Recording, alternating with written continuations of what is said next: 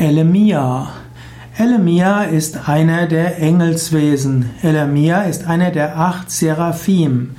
Elemia ist insbesondere einer der acht Seraphims vom Baum des Lebens. Im Buch von Yetzirah, Y-E-T-S-I-R-A-H,